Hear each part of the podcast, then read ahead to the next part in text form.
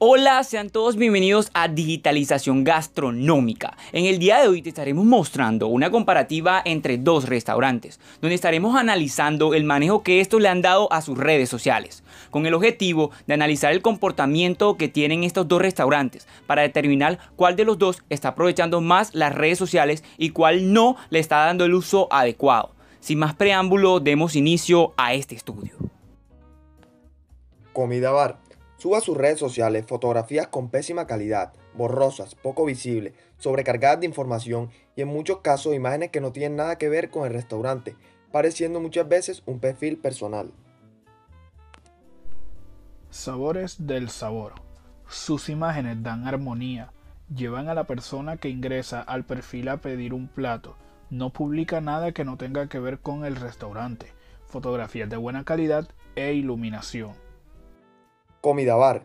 Este no tiene su perfil en las diferentes redes sociales como empresa o negocio y tiende a publicar fotos un tanto personales. Debido a esto muchos clientes en potencia deciden no comprar ahí. Sabores del Sabor.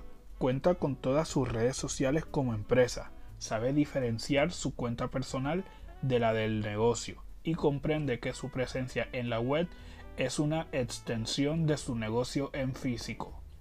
Comida Bar. En las redes de Comida Bar no interactúan con sus clientes, pocas veces responden a sus preguntas y hacen entender que las personas que los siguen no son nadie. Sabores del Sabor. Por el contrario, Sabores del Sabor siempre está atento a los que comentan sus clientes, comparte las publicaciones que sus clientes comparten de sus productos y además generan estrategias para que sus clientes interactúen con la página. Comida Bar no utiliza ninguna herramienta adicional que les brinda las plataformas, dejando el perfil con un solo tráfico que son las publicaciones en su perfil, desaprovechando una oportunidad de generar contenidos diferentes. Sabores del sabor.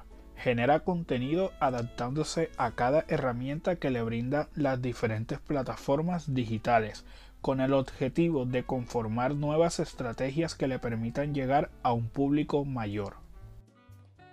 Comida Bar. Por último, Comida Bar solo se encuentra en Facebook porque es la red que más les gusta y la que saben utilizar, dejando fuera otros canales de contacto.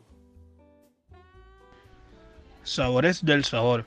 Está presente en todas las redes donde los restaurantes puedan desarrollar contenidos que les permita captar clientes, elaborando contenido diferente para cada una de ellas, debido a que no se puede publicar el mismo contenido en todas las redes, porque cada red social es diferente.